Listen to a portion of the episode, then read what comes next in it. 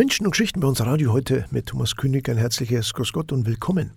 Max Kronawetter, Jahrgang 1962, ist Diplom-Theologe, Journalist und Filmemacher. Er stammt aus Kellberg im Landkreis Passau. Heute lebt er bei Bad Tölz. Mit seiner Produktionsfirma Icarus realisiert er über 200 Dokumentarfilme.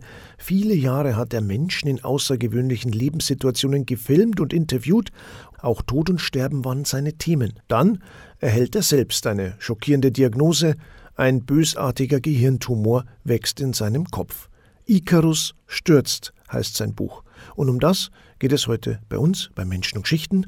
Wolfgang Krenninger, Chefredakteur beim Passauer Bistumsblatt, kennt Max Kronawetter seit Jahrzehnten. Sie sind gemeinsam in die Schule gegangen und er hat mit ihm das Interview geführt. Max, wie geht es dir heute?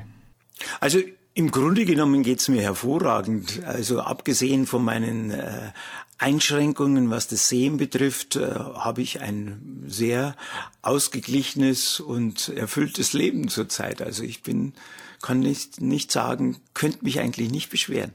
Der 5. Dezember hat dein Leben komplett verändert. Es war der Tag der Diagnose bösartiger Gehirntumor. Sowas vergisst man bestimmt nicht. Wie hast du die Nachricht erfahren? Wie hast du das erlebt? Also wir waren eben bei dieser Untersuchung und eigentlich wollte ich schon wieder zurück an meinen Schreibtisch, aber meine Frau hat gesagt, komm, die Bilder schauen wir uns jetzt noch an.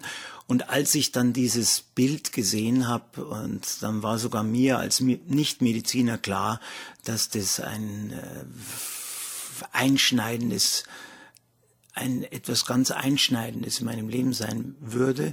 Und wir sind dann rausgegangen, meine Frau hat geweint und hat gesagt, dass ich sterben werde und ich bin selber erstaunt gewesen über meine Gelassenheit.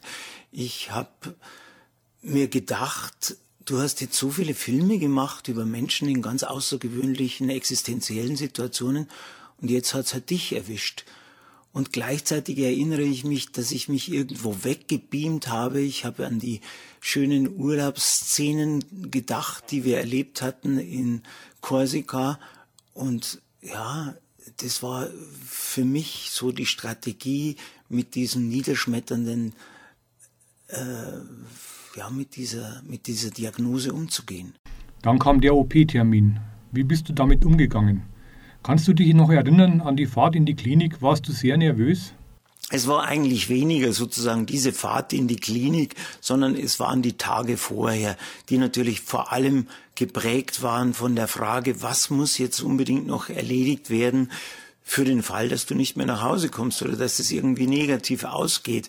Also das heißt, wir haben halt äh, akribisch überlegt, äh, was getan werden muss vom Testament bis hin einfach äh, zur Offenlegung der Konten oder meiner Geheimzahlen und meiner Zugänge zu allen möglichen Dingen. Also es sollte einfach gewährleistet sein, dass auch im Fall meiner Handlungsunfähigkeit meine Familie weiterleben kann.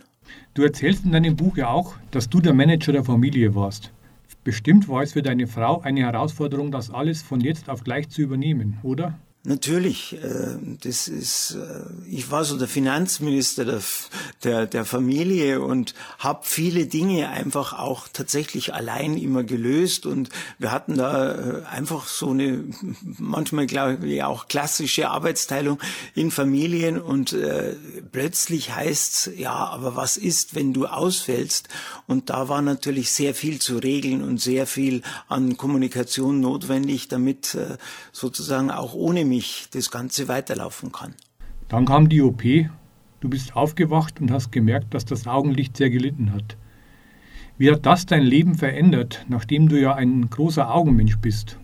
Also das Erste war natürlich, dass ich irgendwie völlig verunsichert war. Ich habe, wenn ich auf die Straße gegangen bin, ich hatte Angst, wenn ein Auto vorbeigekommen ist. Ich wäre am liebsten in den Straßengraben gesprungen, weil ich Angst hatte, dass mich das Auto irgendwie erfasst und äh, ja, diese Einschränkung des Sehens hat mich schon wahnsinnig verunsichert und äh, gerade jemand wie ich, der so ein visueller Mensch ist, für den war das natürlich schon ein, ein harter Schlag, dass plötzlich vieles weggefallen ist. Und auch wenn Autos vorbeigefahren sind, ich habe alle einfach gegrüßt, ob, weil ich nicht gesehen habe, wer drin saß. Und habe mir gedacht, also so am Land ist ja besser, äh, jemanden äh, zu beachten, als ihn nicht zu beachten. Und deswegen habe ich einfach mal so pauschal gegrüßt, obwohl ich keinen gesehen habe. Also das war eigentlich ganz schrecklich. Plötzlich warst du angewiesen auf Hilfe. Wie fühlt sich das an? Ich bin glaube ich, ein sehr selbstständiger Mensch und äh, irgendwo auch ein Einzelkämpfer, gerade auch in meiner Arbeit.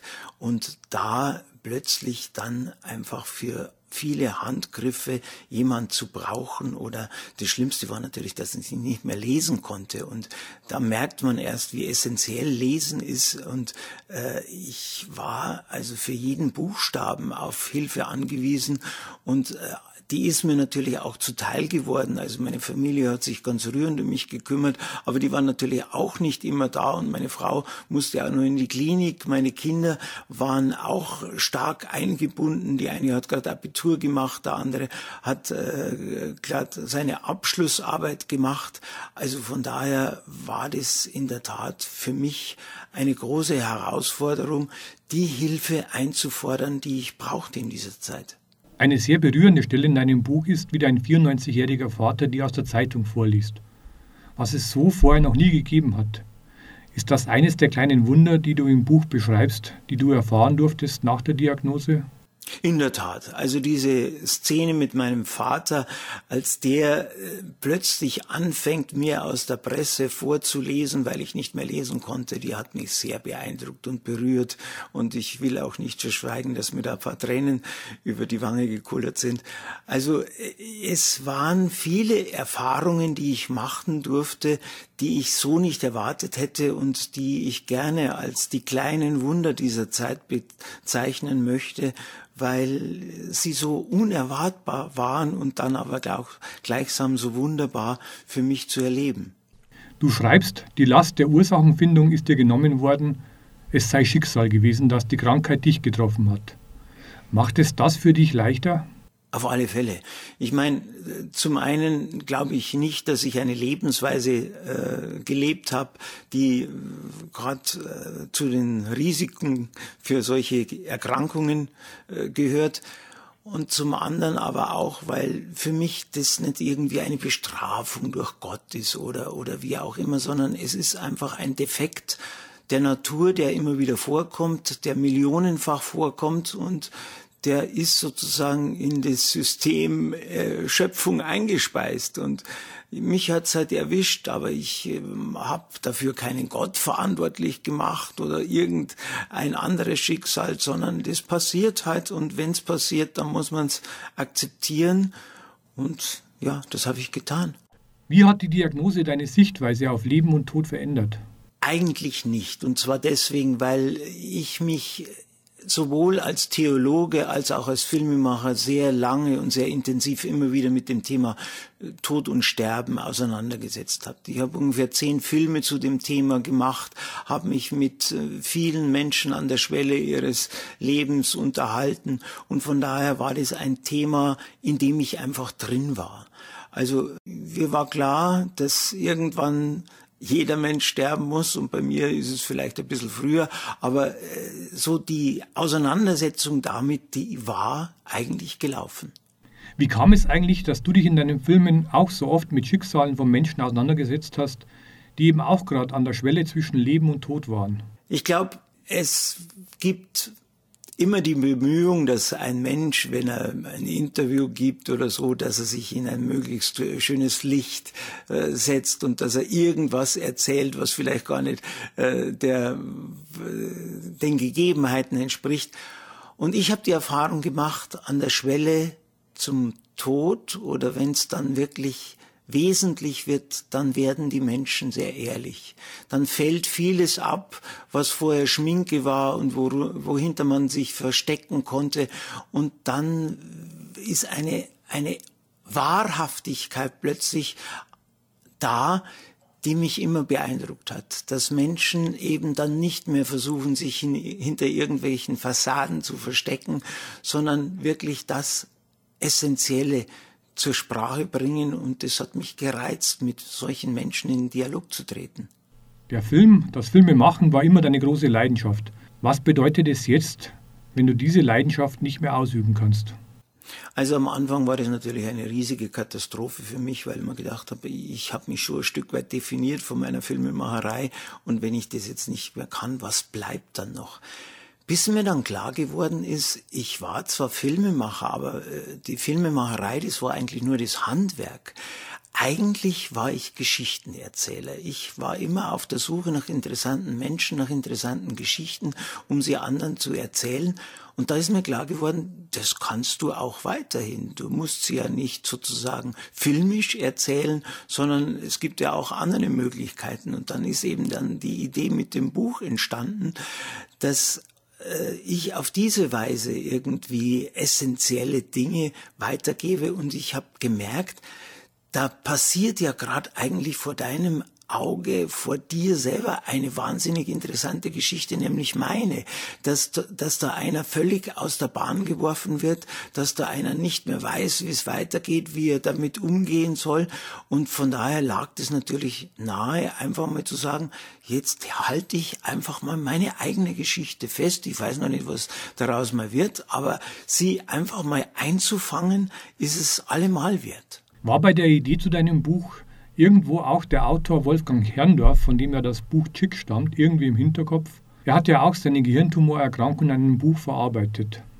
Also nachdem mich relativ schnell viele Menschen auf dieses Buch aufmerksam gemacht haben, habe ich es mir natürlich kommen lassen. Meine Frau hat mich gewarnt, aber ich habe es mir als Hörbuch dann einfach angehört und äh, ich muss sagen, äh, es war von vornherein klar, so ein Buch möchte ich nicht. Einfach so eine äh, Beschreibung, die auf das, auf das Sterben hinläuft. Nein, für mich war das eigentlich ein deprimierendes Buch. Ich wollte eins machen, dass die Menschen, äh, dass den Menschen Hoffnung verleiht, dass den Menschen irgendwie zeigt, okay, ein Tumor ist das eine und eine beschränkte Lebenserwartung ist das eine, aber es gibt darüber hinaus noch so viel anderes Leben in dieser Zeit überschaut es, übersieht das nicht. Und äh, deswegen will mein Buch eben auch Hoffnung machen und den Blick weiten auf all die Dinge, die eben, wenn man so eine Diagnose hat, sich auch noch ereignen und nicht nur sozusagen diese Engführung nur auf die Krankheit. Der Titel deines Buches Icarus stürzt hängt mit deiner Firma zusammen, die ja auch Icarus heißt. Warum hast du diesen Titel gewählt? Also diese Figur des Icarus, die hat mir eigentlich schon als kleiner Junge immer fasziniert, dass da einer etwas vollbringt, was man eigentlich nicht kann, fliegen, der, der, der einfach kühn genug ist, um sich Federn zu basteln, um dann abzuheben. Also von daher war der Icarus für mich ein sehr motivierendes Bild. Und äh, ja, mein Leben oder mein ganzes filmisches Leben lang war dieser kühne Mensch, der äh, sich nicht von den Konventionen abhalten lässt, sondern immer auch Dinge ausprobiert, wo alle sagen, das geht nicht. Das so als Galionsfigur, als Anreiz über meine Firma zu stellen, das fand ich einfach ja, cool. Die Zeit des Schreibens inmitten deiner Krankheit war ja bestimmt nicht leicht. Wo hast du die Kraft hergenommen, weiterzumachen? Also dieses Buchschreiben war für mich wirklich wie ein Anker. Also am Anfang ist man ja völlig ohnmächtig und, und, und, und sagt, was bleibt dann noch, was ist mein Leben dann eigentlich noch wert? Und täglich an diesem Buch zu arbeiten, das war wieder eine Herausforderung. Das war ein, ich hatte wieder ein Ziel vor Augen. Und äh, dieses Ziel hat mich einfach mit Leben erfüllt. Jedes Mal, wenn ich mich hingesetzt habe und wenn mir dann, wie ich meinte, eben doch ein äh, Artikel vielleicht ganz gut äh, von der Hand gegangen ist, dann war das so klar so ein kleines Glückserlebnis, so wie ich es eben in meinem Beruf auch hatte, wie, sie, wie du als, Journalist hast oder wie ich es als Filmemacher hatte, wenn einem etwas glückt und wenn etwas, wenn man auf etwas gerne schaut, weil es gut geworden ist, dann ist es eine Kraftquelle. Und so war es auch für mich. Also diese tägliche Arbeit an diesem Buch, die war für mich wie so ein Lebenselixier. Gab es auch Zweifel in dieser Zeit? Die Zweifel waren natürlich da. Und es war natürlich immer auch die Frage, bist du nicht töricht? Jetzt hast du vielleicht nur noch eine so kurze Zeitspanne und du verplemperst sie damit, dass du irgendwas schreibst, wo du eh nicht weißt, ob das irgendjemand interessiert oder äh, machst da Korrekturen und solltest eigentlich eine Weltreise machen oder dich deiner Familie ganz und gar widmen. Also diese Zweifel gab es in der Tat und ich habe die auch immer wieder mit meiner Frau diskutiert, aber im Grunde genommen waren wir uns immer einig, es ist wichtig, dass dieses Buch entsteht. Es ist wichtig für uns, es ist wichtig für unsere Familie, aber vielleicht auch für meine Freunde und vielleicht auch für Menschen, die mich nicht kennen, weil darin eine Botschaft steckt, die vielleicht auch tröstlich sein kann. Du schreibst, warum muss immer erst eine Katastrophe kommen, dass einem die Augen aufgehen? Wie darf man das verstehen?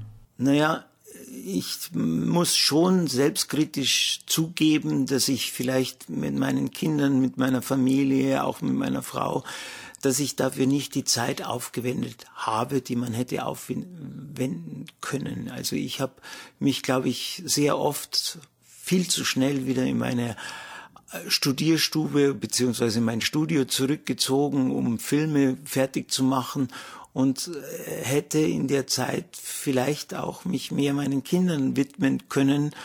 Und das ist mir schon klar geworden, dass wenn jetzt äh, nicht mehr so viel Zeit bleibt, dass ich vieles in meinem Leben, was ich vielleicht auf meine Zeit als Opa verschoben hätte, wo ich mir gedacht habe, wenn du dann mal in der Rente viel Zeit hast, dann kannst du das alles machen. Da ist mir jetzt klar geworden, vielleicht hast du aber überhaupt keine Gelegenheit mehr dazu, alles dann als Opa gut zu machen. Dann ist dein Rat an die Hörerinnen und Hörer bestimmt auch, dass man sich nicht zu viel für später aufheben soll, oder? Richtig. Also im Grunde genommen, man muss immer so leben, als wäre es der letzte Tag. Und äh, der Versuch, immer sich selber zu vertrösten und zu sagen, das mache ich dann, wenn ich, das soll man vergessen. Man muss es jetzt tun, man muss jetzt leben, man muss jetzt die Gelegenheit beim Schopf packen, weil man vielleicht keine Möglichkeit hat, das in zehn Jahren gut zu machen. Es gab auch Konflikte in dieser Zeit. Welcher Art waren die? Nein, es war natürlich dann schon so, dass dieses Buch eine Zeit lang alles eigentlich dominiert hat, weil ich einfach wollte, dass was vorwärts geht, weil ich wusste, ich habe nicht endlos Zeit und weil ich mir einfach sozusagen auch einen Endpunkt gesetzt hatte. Und nachdem ich sozusagen nicht lesen konnte, war ich immer wieder auf Hilfe angewiesen und nicht nur das, sondern zum einen hat meine Frau auch Zeiten überblickt, die mir völlig entgangen waren, gerade zum Beispiel nach der Narkose, da wusste ich gar nichts mehr. Und da bin ich sehr froh, dass meine Frau das auch verschriftlicht hat. Und gleichzeitig war ich abhängig, weil ich ja nichts korrigieren konnte. Das heißt, ich habe Dinge geschrieben und wenn ein Anruf kam, dann wusste ich nicht mehr, was ich vorher geschrieben habe und musste wieder von vorn anfangen und all diese Dinge sozusagen zurechtrücken, in eine äh, äh, vernünftige Form zu bringen, das hat meine Frau gemacht. Und von daher brauchte ich natürlich deren, deren Mitwirkung. Und äh, gleichzeitig war sie aber äh, als Ärztin natürlich auch immer wieder gezwungen, in die Klinik zu gehen. Und meine Kinder haben gerade Abitur gemacht oder äh, Examen gemacht. Und ich konnte also nicht immer auf die Hilfe zurückgreifen, die ich gebraucht hätte. Und es gab natürlich logisch, es gab Konflikte, dass ich manchmal dann eben gemahnt habe, wir müssen aber jetzt mit dem Buch und ich darauf hingewiesen worden bin, ja, aber das und das und das steht auch an. Also das waren die Konflikte, die es uns nicht ganz leicht gemacht haben. Ich kann mir aber auch vorstellen, das hat euch zusammengeschweißt. Seid ihr irgendwie auch enger zusammengewachsen durch alles, was passiert ist? Auf alle Fälle. Und ich habe auch festgestellt, auch wenn man sehr viel miteinander redet, wenn man dann als zusätzliche Kommunikationsform auch noch ein Buch gerade fabriziert, wenn man also nicht nur dem anderen seine Gefühle erzählt, sondern diese Gefühle auch verschriftlicht und aufschreibt, dass dann auch bei dem anderen nochmal Dinge ankommen, Nuancen ankommen, die dem Gespräch vorher vorbehalten war äh, oder die das Gespräch vorher noch nicht aufgenommen hat. Also ich habe äh, auch von meinen Kindern gehört, als sie das Buch gelesen haben, da hätten sie nochmal auch Dinge über mich erfahren, die ich so, obwohl ich dachte, mit ihnen über alles geredet zu haben, die ich so offenbar noch nicht weitergegeben habe. Jetzt ist das Buch fertig und draußen. Wie blickst du jetzt darauf zurück? Wie siehst du dieses Buch jetzt? Also ich bin zum einen einfach froh, dass es vorbei ist und dass wir etwas geschaffen haben, dass wir gemeinsam etwas geschaffen haben. Das ist genauso wie vorher, wenn ich einen Film gemacht habe, dann war ich einfach glücklich und froh, dass er vorbei ist. Es war ein Projekt, das uns viel abverlangt hat und jetzt ist es fertig und jetzt sind wir auch ein Stück weit stolz.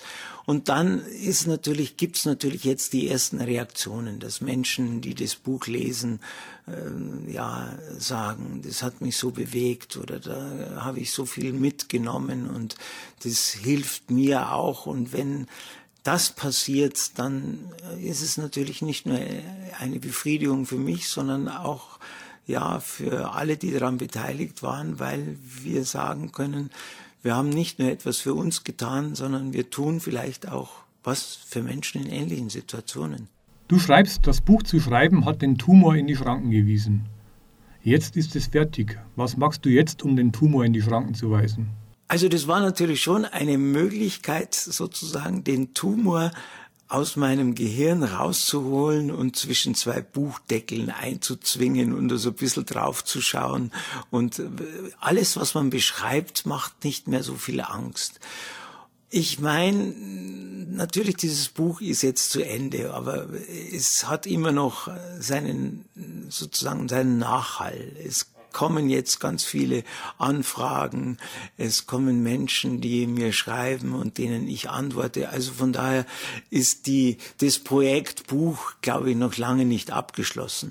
Und ob dann die große Lehre bei mir entsteht, das ist die Frage. Ich könnte mir sehr gut vorstellen, so wie ich mich kenne, dass mir irgendein anderes Projekt äh, einfällt, das mir dann zur Herzensangelegenheit wird und das nicht oder das verhindert, dass es mir dass, ein, ein, dass es ganz schrecklich wird, weil ich jetzt nichts mehr zu tun hätte. Eine schöne Szene aus dem Buch ist auch, wie du mit unserem Kollegen Johannes Schiesel auf einen Berg gehst an einem sehr verregneten Tag. Und du fragst ihn irgendwo oben auf dem Gipfel, glaubst du an den Himmel? Und er sagt leise ja. Glaubst du selber an den Himmel? Ich glaube an einen Himmel, der anders aussieht als der, der im Brandner Kasper beschrieben wird. Ich mein Himmel ist nicht ein, ein ewiges Hosianna singen und ein äh, Weißwurst essen, das kein Ende mehr hat, sondern für mich ist der Himmel die Überraschung Gottes. Ich glaube, es ist etwas ganz Großes, was auf uns wartet, was unseren unsere beschränkten Möglichkeiten, unser beschränktes Denken um so viel übersteigt, dass es einfach nicht in Worte gefasst werden kann. Was uns erwartet, das ist die große Überraschung Gottes und auf die freue ich mich. Spielt der Glaube jetzt eine andere Rolle für dich als vor der Krankheit? Nein, mein Glaube hat sich eigentlich nicht verändert. Was wäre das für ein Glaube, der durch so einen äh, Knoten hinten am, am Kopf äh, völlig aus den Angeln geraten würde? Ich habe mich vorher schon relativ intensiv mit dem Glauben auseinandergesetzt und von daher bin ich jetzt auch nicht äh, völlig äh, aus dem Ruder geworfen mit dieser neuen Situation.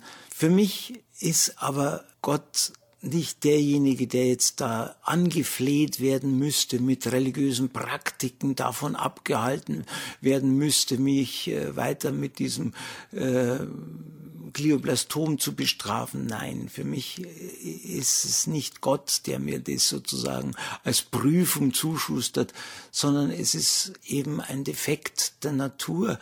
Und ich sehe Gott eher als jemand, der dich in solchen Situationen einfach begleitet. Und ich habe so viele Menschen in den letzten Wochen, Monaten erlebt, die mir zur Seite gestanden haben. Und für mich sind es alles im Grunde genommen, ja, das ist eine Weise, wie Gott mich in dieser Zeit begleitet, eben durch diese Menschen. Und von daher äh, erfahre ich jetzt auch diese Krisenzeit als eine Zeit, die von Gott begleitet ist und wo ich nicht mit ihm hadere, sondern ganz im Gegenteil, wo ich mich daran freue, dass er an meiner Seite steht. Du hast das letzte Wort. Was möchtest du uns noch mit auf den Weg geben? Also was für mich äh, bei diesem Buch eben auch ganz wichtig ist und war, dass ich nicht nur sozusagen über meine Erfahrungen schreibe, sondern dass das Ganze immer eingebettet ist in meine Erfahrungen als Filmemacher. Deswegen kommen in meinem Buch eben ganz viele ehemaligen Protagonisten, Menschen, die auch in ganz außergewöhnlichen Situationen waren, die in äh, diesen außergewöhnlichen Situationen ihr Leben meistern mussten, die sind mir zum Lehrmeister geworden und deswegen kommen sie auch jetzt in meinem Buch immer wieder vor, weil sie mir selber zum Tröster geworden sind. Das, was sie mir damals im Interview erzählt haben, das ist mir jetzt selber oft eine Hilfe geworden und deswegen erinnere ich mich ganz intensiv an so außergewöhnliche Geschichten, zum Beispiel an den Ferdi, ein, ein Polio-Kind, das äh, nur drei Finger bewegen konnte, das äh, 15 Jahre in einer eisernen Lunge leben musste, wo man meinen würde, äh, also der hat doch nichts für seinem Leben, der müsste den ganzen Tag eigentlich nur traurig sein. Und der so, äh, so begeisternd von sich äh, reden konnte, der nicht verstehen konnte, wie gesunde Menschen überhaupt traurig sind und der mich sozusagen mit seiner Fröhlichkeit, mit seiner Lebenslust angesteckt hat. Und äh, ich könnte jetzt noch viele andere Beispiele aus meinen Filmen erzählen, die mir jetzt in den Sinn kamen und die für mich ganz wichtig geworden sind. Ja, so als Lehrmeister einfach, die mich äh, begleitet haben und die das Positive, das sie selber aus dem Leben gezogen haben, jetzt an mich weitergegeben haben. Und das möchte ich natürlich auch an den Leser weitergeben. Lieber Max, dir alles Gute. Ich wünsche dir viel Kraft für die kommenden Wochen und Monate und danke dir ganz herzlich, dass du dir die Zeit für unser Gespräch genommen hast. Ich sage Dankeschön für dieses schöne Interview. Es ist immer schön, wenn man was erzählen darf. Max Kronawitter war heute unser Gast bei Menschen und Geschichten. Ihnen alles Gute. Danke auch an Wolfgang Grinninger, Chefredakteur beim Passau Bistumsblatt, für das Interview. Die beiden kennen sich seit Jahrzehnten, seit der Schulzeit. Das Buch Icarus stürzt ist erschienen im Herder Verlag und ist erhältlich auch im Passauer Domladen online oder direkt am Domplatz 7 in Passau. Das Interview zum Nachhören finden Sie online unter www.bistum-passau.de. Einfach Kirche bei unser Radio im Suchfenster eingeben und dann finden Sie alle Folgen. Das war's für heute. Danke für Ihr Interesse. Servus, bis zur nächsten Ausgabe. Ihnen alles Gute.